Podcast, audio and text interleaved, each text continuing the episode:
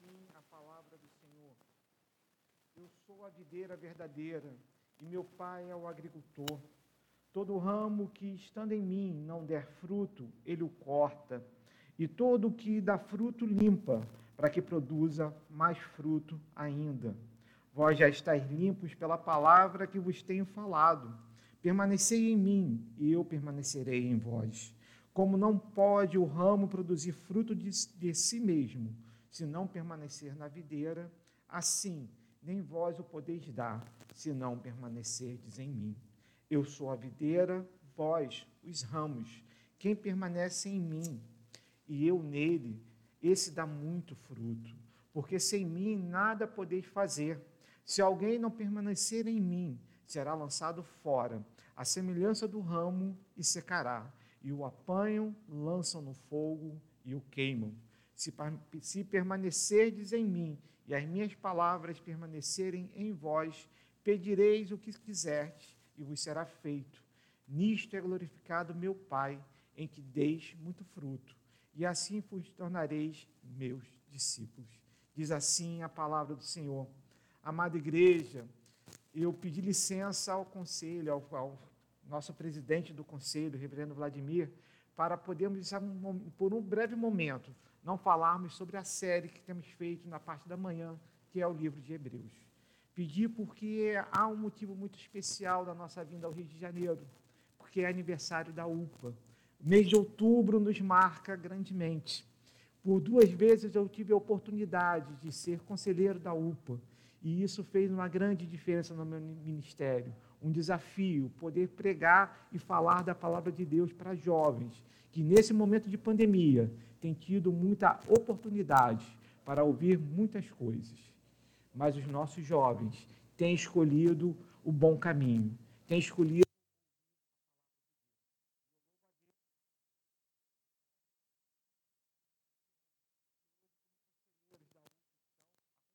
do seu genro, da sua filha, do André e da Carol, louvando a Deus porque ele continua esse trabalho. E o presbítero Sérgio, por, por mais que já tenham tido vários conselheiros, presbítero Sérgio sempre foi o professor da UPA, sempre esteve conosco, aconselhando, nos juntando. E tê-lo aqui comigo, me entregando aquela lembrança, é, foi muito especial. Agradecendo a Deus pela sua vida, pela vida da sua família, que tem cuidado da nossa UPA. E a UPA nos traz um desafio.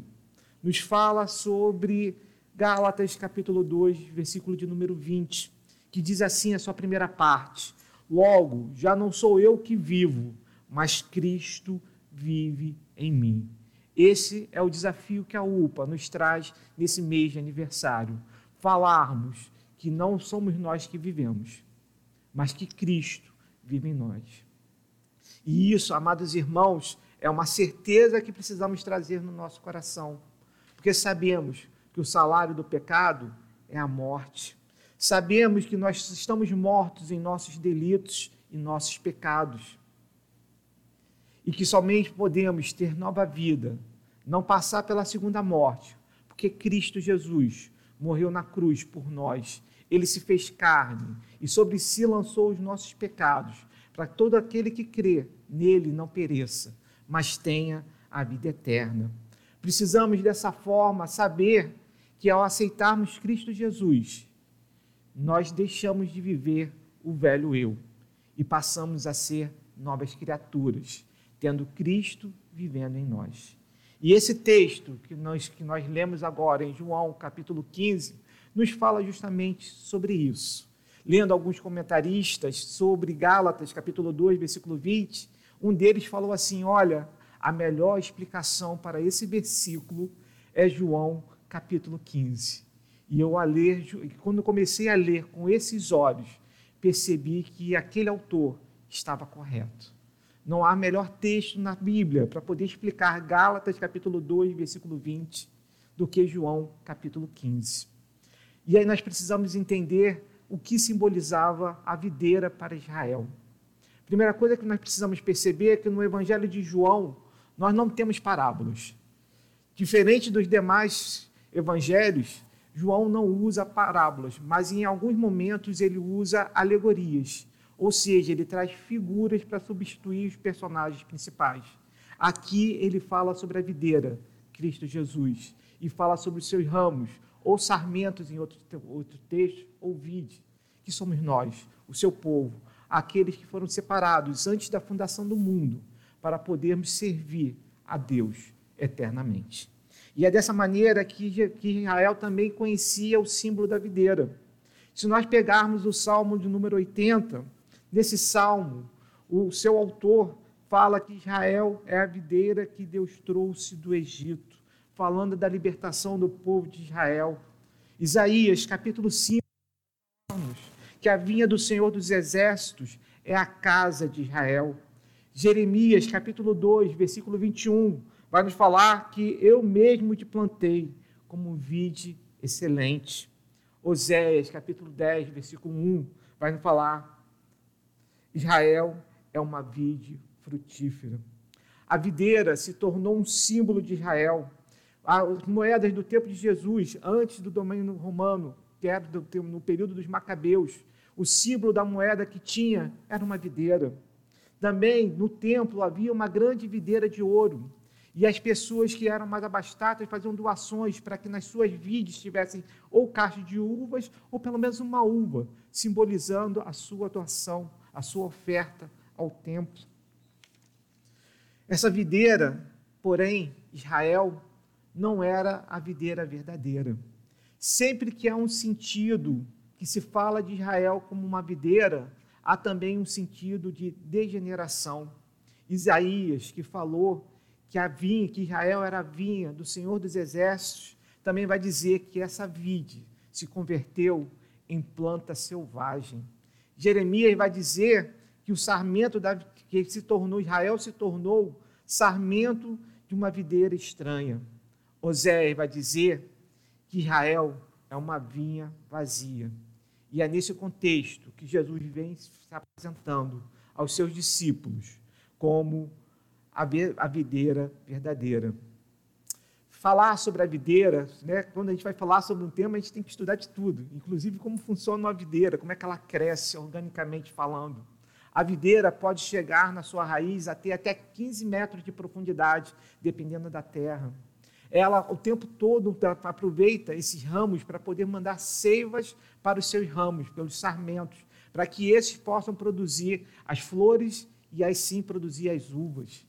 Mas sem o caule, sem essa armação das raízes, não há possibilidade de haver vida na vide. Não há possibilidade que as uvas cheguem a, a nascerem.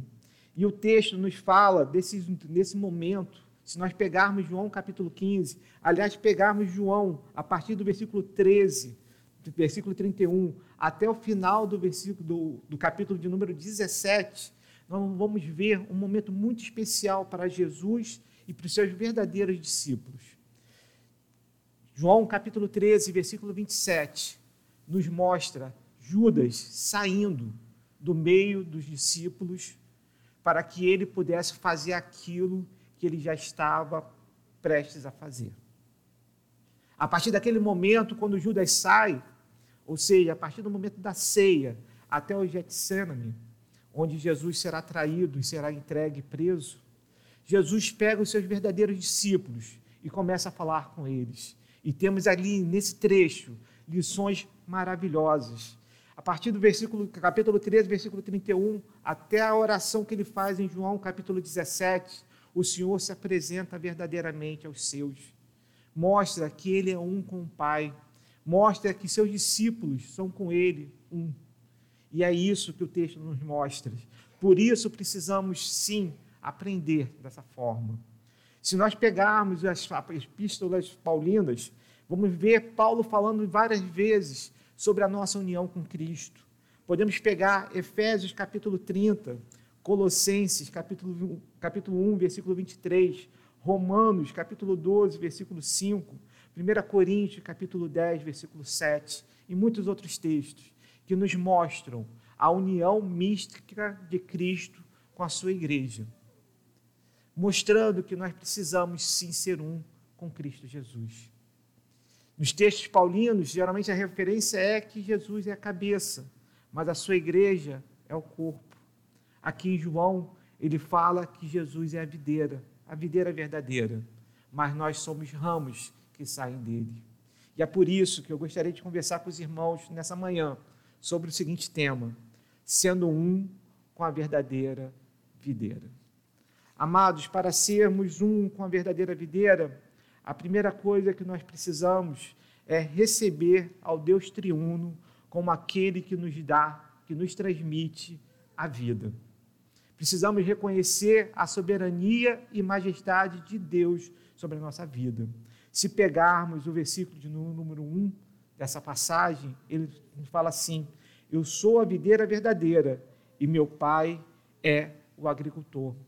O termo utilizado aqui para dizer que o pai é o agricultor não é simplesmente o termo que é utilizado para um viticultor, aquele que faria a plantação da vide, mas de uma pessoa acima dele, uma pessoa que seria o dono da terra, aquele que cuida verdadeiramente de tudo.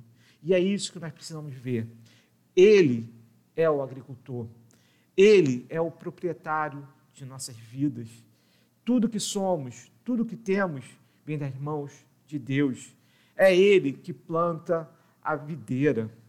Cristo Jesus nos foi dado por Deus para ser nosso Senhor e Salvador, para que todo aquele que crê nele não pereça. Como nós vemos em Gênesis, no capítulo 3, após a queda do homem, a certeza que ali há uma promessa, a promessa da salvação, a promessa que se cumpriu quando Cristo Jesus encarnou. Naquele momento, aquela promessa estava cumprida. É Ele que limpa a vide, como vemos no versículo de número 2. É Ele que cuida de nós a cada momento, para que cada vez mais nós possamos dar frutos. É Deus que precisa ser glorificado, como vai nos falar o versículo de número 8. E aí nós percebemos claramente uma das grandes doutrinas da nossa igreja, que é o teísmo. O Senhor cuida de nós. O Senhor é um Deus pessoal. O Senhor, nosso Deus, não está longe. Ele não é simplesmente um grande arquiteto que deu, que preparou um grande mecanismo, deu corda e deixou que ele vivesse sozinho. O Senhor, nosso Deus, cuida de nós a cada segundo. Como não poderia deixar de ter essa passagem que eu tanto amo.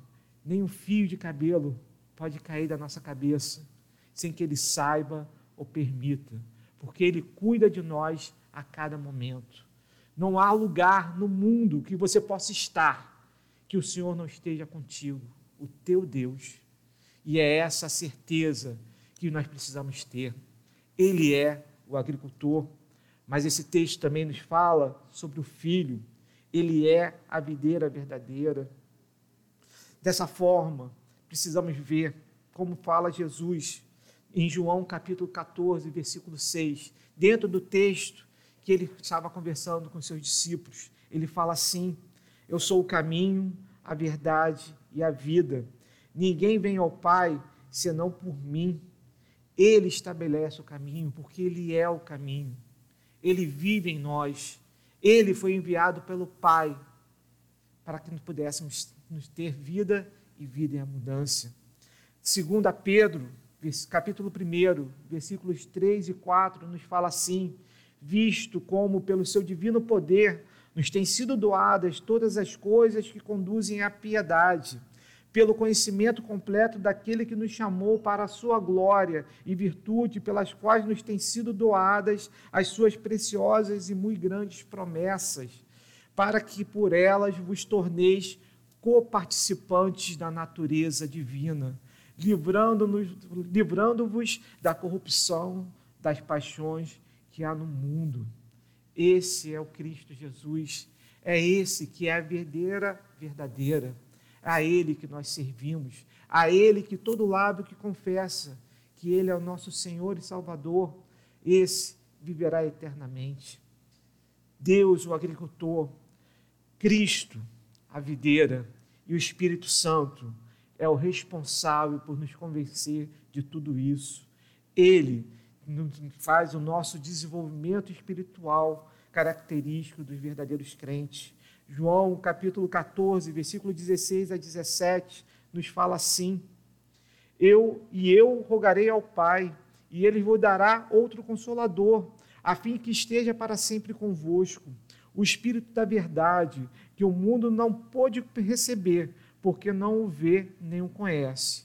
Vós o conheceis, porque ele habita convosco, estará em vós. Deus Pai, Filho, são eles que fazem que nós possamos ter vida, vida em abundância, vida eterna.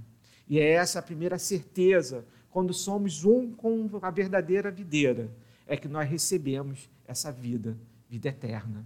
Amados irmãos, precisamos ter a cada momento essa certeza no nosso coração, mesmo quando caímos, mesmo quando passamos por problemas, mesmo perante as dificuldades, precisamos sim, a cada momento, lembrar que Deus Pai, Filho e Espírito Santo está conosco até a consumação de todos os tempos. E é isso que nos dá a certeza que podemos caminhar. É isso que nos dá a certeza que somos um com a verdadeira videira. Para podermos continuar, também precisamos frutificar. E talvez isso seja a principal parte que precisamos entender.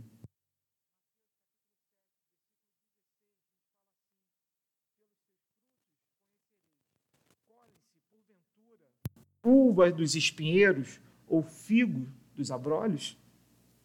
Ou seja, precisamos frutificar. Mas o que nós podemos considerar como frutos aqui falados?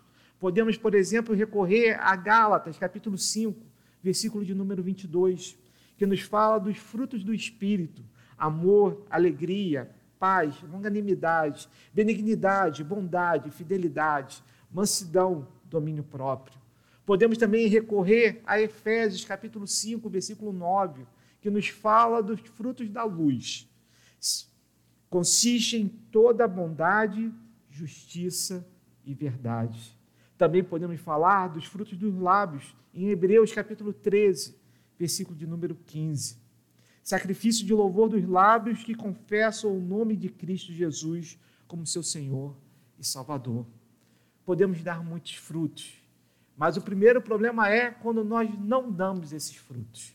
E aí vem o que está escrito no versículo de número 2. Todo ramo que estando em mim não der fruto, ele o corta Amados, eu, sinceramente, quando li isso, falo: olha, melhor não pregar sobre esse texto. Mas, quando nós começamos a aprofundar na palavra, percebemos qual é o verbo que aqui foi utilizado. Foi o verbo utilizado, é o verbo airó. Esse verbo no grego ele tem vários significados. Ele significa levantar, recolher pode ser usado como cortar e também é utilizado como tirar. E aí nós precisamos entender como esse, por que esse verbo foi utilizado aqui. E aí eu vou recorrer a outros textos. Mateus capítulo 14, versículo 20, nos fala sobre a multiplicação dos pães. Quando os discípulos, após servir todas as, toda aquela multidão, ela recolhe doze cestos e ela levanta aquele cesto, o verbo que ali está é airó. Mateus capítulo 27, versículo de número 32, nos fala sobre Simão, o sirineu, aquele que, quando Cristo não aguentou mais a sua cruz, foi incitado pelos romanos a pegar aquela cruz e carregá-la. E quando ele a levanta para carregar, o verbo que ali é utilizado é airó.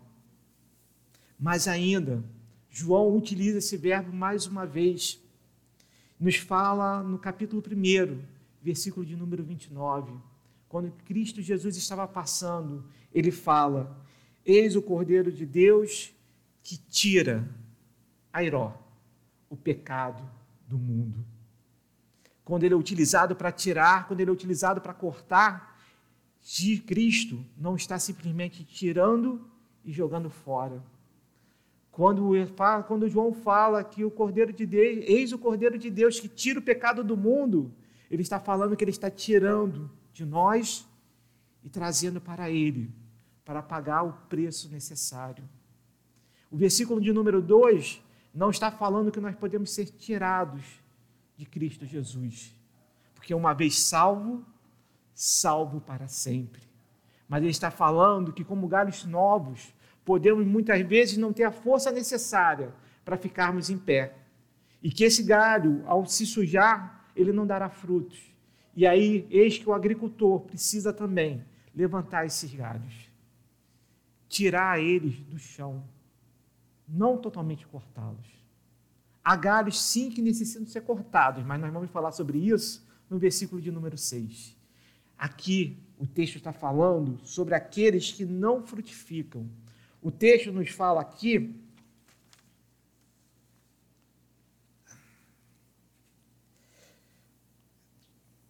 Voltando ao texto, todo ramo que estando em mim não der fruto. Esse termo que é utilizado aqui, não, é uma negação. Ou seja, há possibilidade para aquele galho dar fruto, mas mesmo assim ele não dá. E é por isso que ele precisa ser tratado. Percebemos aqui, não que não há essa queda, não há a saída do ramo. E parece ser contraditório, mas é isso que o verbo airó nos fala. Tanto é que no versículo 6, quando ele vai falar novamente sobre os galhos que serão tirados e serão jogados para o fogo eterno, ele não usa mais esse verbo. Ele utiliza um outro verbo, que aí sim tem o único significado de cortar. Se nós pegarmos a oração de João no versículo capítulo 17, ele nos fala que todo aquele que o Senhor me entregou, ele não perdeu, tirando o filho da perdição, Judas. Ou seja, a nossa vida é preciosa. Nossa vida não será ceifada do Senhor. Não há possibilidade de nós perdermos a nossa salvação, mas há a necessidade de nós darmos frutos. Porque todo aquele que está sentado no banco de uma igreja, louvando a Deus, mas que simplesmente tem cuidado de si, esse não tem dado o fruto necessário. Reverendo Vladimir, ao falar sobre o dízimos e ofertas, que nós falamos com tanta tranquilidade nessa, nessa igreja, graças a Deus, louvado seja o Senhor por isso, porque tudo aquilo que é depositado no gasofilaço, hoje não mais físico, mas eletronicamente, é utilizado para honrar e glorificar a Deus, ajudando a todo o povo, tratando verdadeiramente o povo na sua necessidade, é que nós podemos perceber que nós podemos sempre agir. A cada um de nós é dado uma opção de como vamos fazer. O grupo de louvor nos trouxe vários cânticos para podermos louvar. Os pastores trouxeram a dedicação deles para poder falar da palavra de Deus. Reverendo Maurício com as crianças lá atrás. Estamos aqui para dar frutos. E eu pergunto, por que não estamos dando fruto muitas vezes? Porque muitas vezes nós achamos que não somos capazes fazer isso. Porque nós simplesmente não nos colocamos na mão do Senhor para poder ser galhos, mesmo novos, e serem limpos, como diz a segunda parte do versículo. E aqui há uma, um, um jogo de palavras com o verbo airó e catiró, que seria o verbo que foi utilizado logo na sequência, para poder nos mostrar que todo galho que produz frutos será limpo, para que possa produzir cada vez mais frutos. E aqui esse mais tá, está no sentido de melhor, melhor qualidade. Quanto tempo nós temos dedicado para a leitura da palavra? Quanto tempo nós temos dedicado da nossa vida para a oração? Quanto tempo na nossa vida nós temos honrado e glorificado a Deus? Há um texto de John Piper que nos fala sobre fazendo um suco de laranja para a honra e glória de Deus. E ele mostra que, mesmo nas coisas mais simples, nós precisamos fazer para honrar e glorificar a Deus. Está indo para o seu trabalho? Honre e glorifique a Deus. Está cozinhando? Honre e glorifique a Deus. Está lavando uma roupa? Honre e glorifique a Deus está tendo a oportunidade de fazer uma viagem, honre e glorifique a Deus. Porque é dessa forma que verdadeiramente estaremos agindo conforme a vontade do Senhor. E como podemos fazer isso? Ele nos mostra duas formas. Primeiramente, permanecendo em Cristo. E segundo, sendo limpos pela palavra.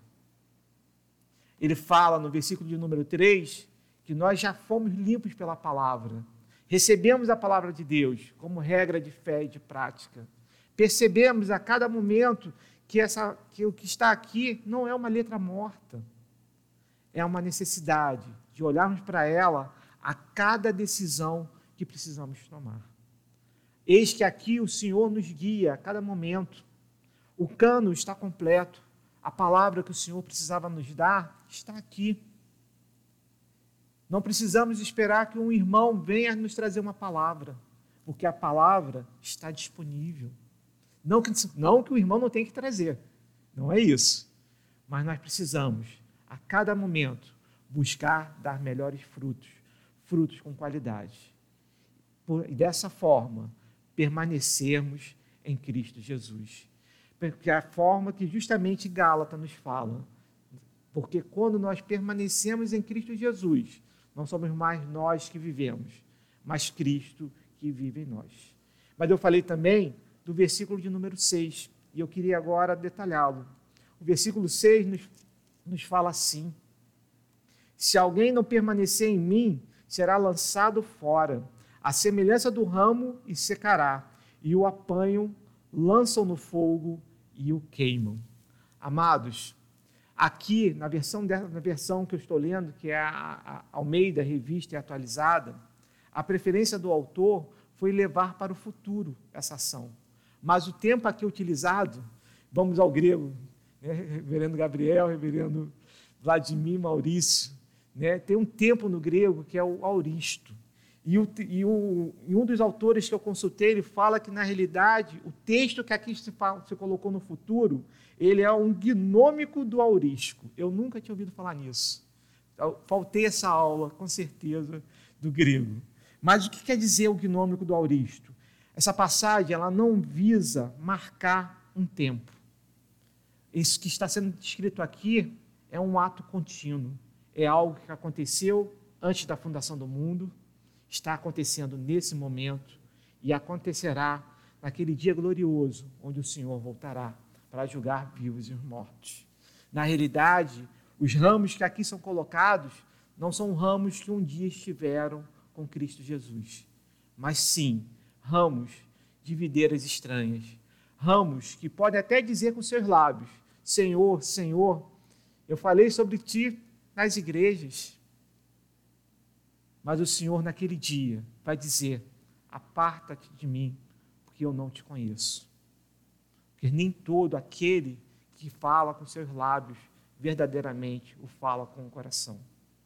E é isso que Cristo nos coloca, que nós precisamos verdadeiramente dar frutos, para que nós possamos não sermos lançados fora. Porque se nós formos lançados fora de um dia, é sinal que nós nunca estivemos em Cristo Jesus. E a pergunta que eu deixo para todos aqueles que estão aqui e todos que estão nos assistindo: como está o seu coração nesse momento? Porque a palavra do Senhor tem que trazer paz para o nosso coração. A palavra do Senhor, quando realmente é vivida, nos mostra o verdadeiro caminho.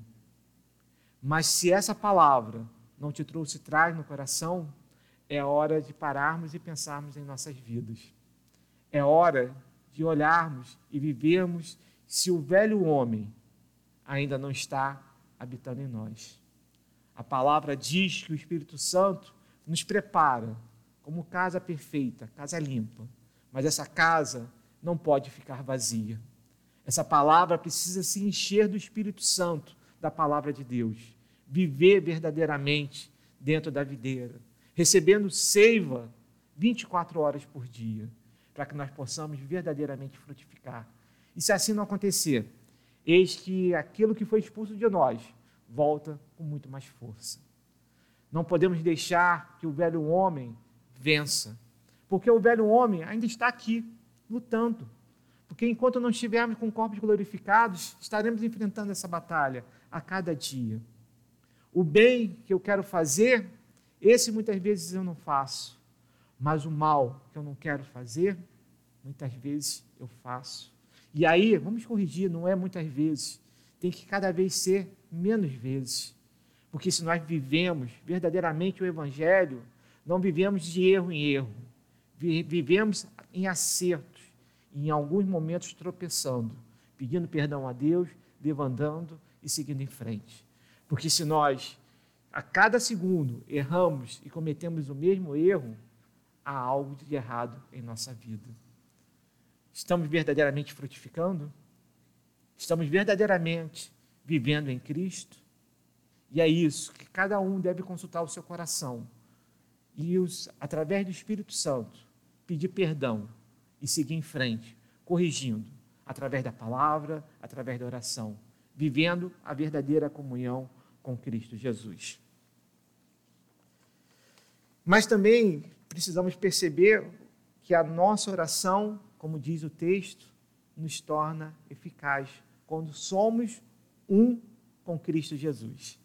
E aí a gente precisa ter muito cuidado, muita calma nessa hora. Porque senão nós vamos achar que tudo aquilo que nós pedimos vai ser realizado. E não é isso.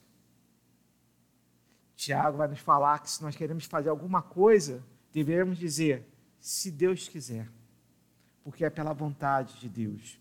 Cristo nos fala nesse versículo, versículo de número 7, se, se permanecerdes em mim e as minhas palavras permanecerem em vós, pedireis o que quiserdes e vos será feito.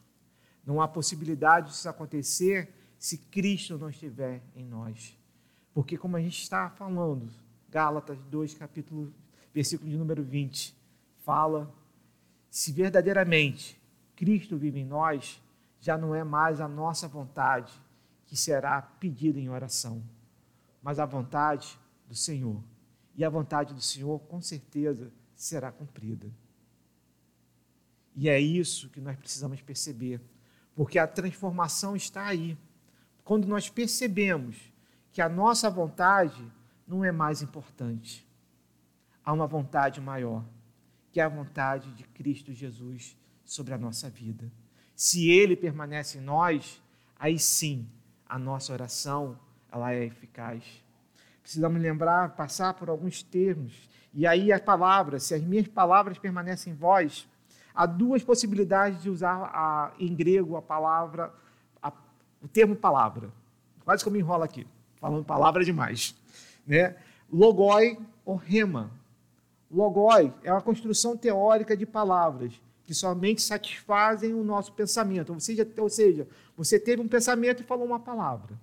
Não é isso que o texto está nos apontando.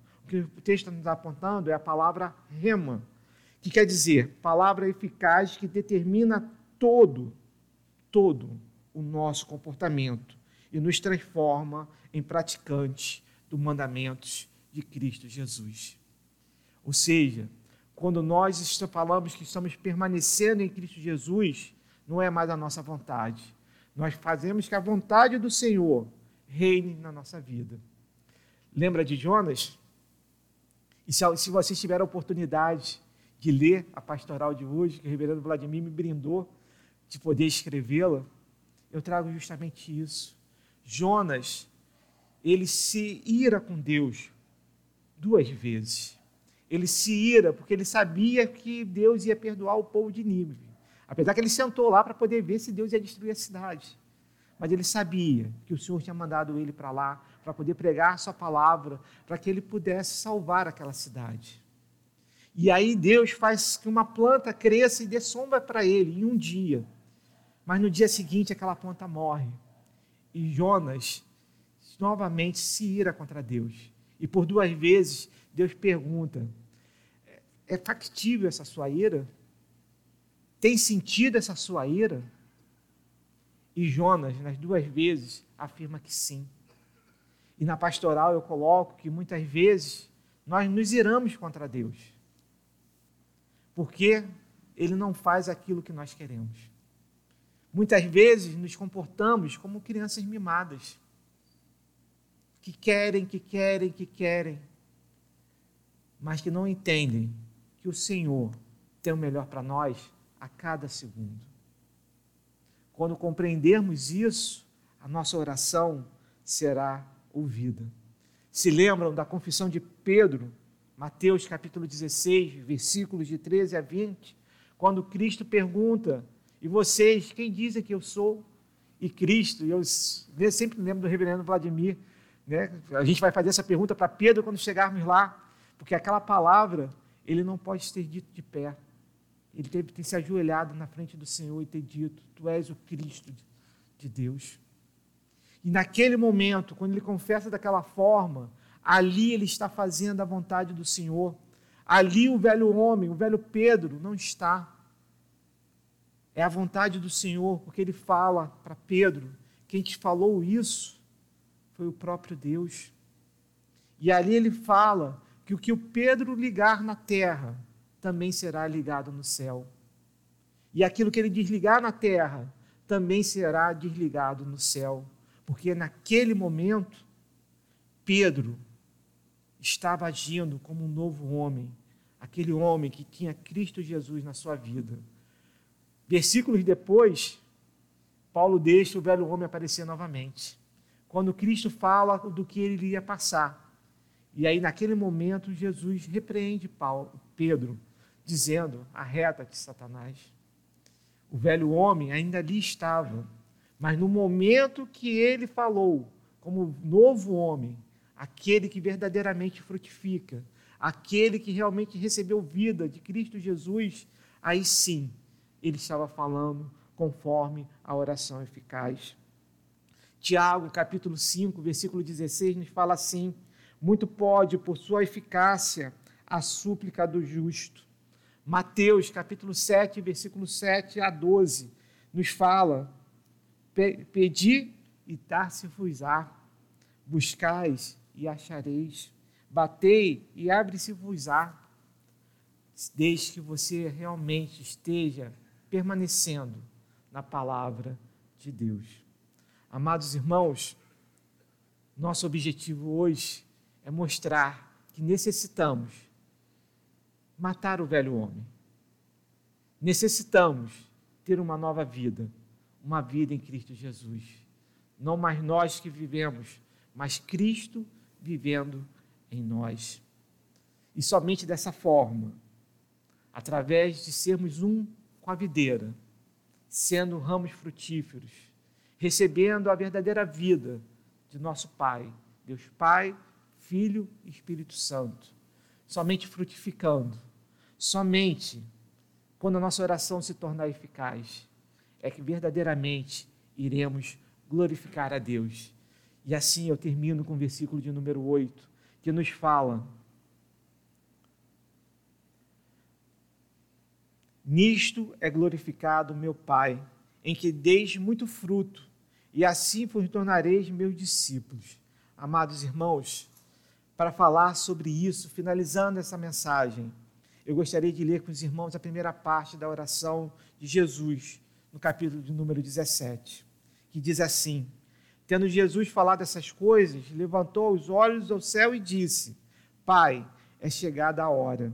Glorifica teu filho, para que o filho te glorifique a ti.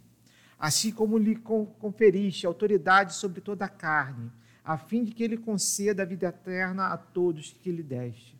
A vida eterna é esta: que te conheçam a ti, o único Deus verdadeiro, e a Jesus, a quem enviaste. Eu te glorifiquei na terra, consumando a obra que me confiaste para fazer.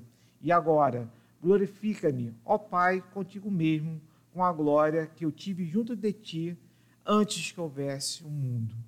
A obra de Cristo Jesus foi consumida naquela cruz, no Calvário. Ao morrer, levando sobre si os nossos pecados, ele glorificou o Pai, porque ele, como segundo Adão, quando nos fala Paulo, ele foi obediente a Deus até a morte e morte de cruz. Morreu por mim e por você, e por você que está nos assistindo online nesse momento. Por todos nós é que ele morreu, para que pudesse cumprir a sua obra, a obra que foi anunciada antes da fundação do mundo. E é dessa forma que ele glorificou ao Pai, confiando a nós a frutificarmos, a fazermos parte dele, sendo um com a verdadeira videira. Que nós possamos, dessa forma, viver, sabendo que o Senhor nos deu vida e vida em abundância, sabendo que Ele nos chamou para frutificarmos, para podermos ser instrumentos nas Suas mãos. E Ele fala que se não for por Ele, não poderemos fazer nada. E isso nos traz alívio, porque não é você que está fazendo, é Cristo que está fazendo através de nós. Somos apenas um canal. Somente dessa forma podemos fazer a missão que o Senhor nos deu. Dessa forma, vamos orar verdadeiramente, sabendo que precisamos orar por aqueles que ainda não conhecem o Senhor, para que nós possamos ser instrumentos nas suas mãos, para que a sua graça verdadeira seja sobre as nossas vidas. Essa é a verdadeira oração. E dessa forma, glorificaremos ao Pai. Que nós possamos, então, dessa forma, ser um com a verdadeira videira. Que Deus abençoe a todos.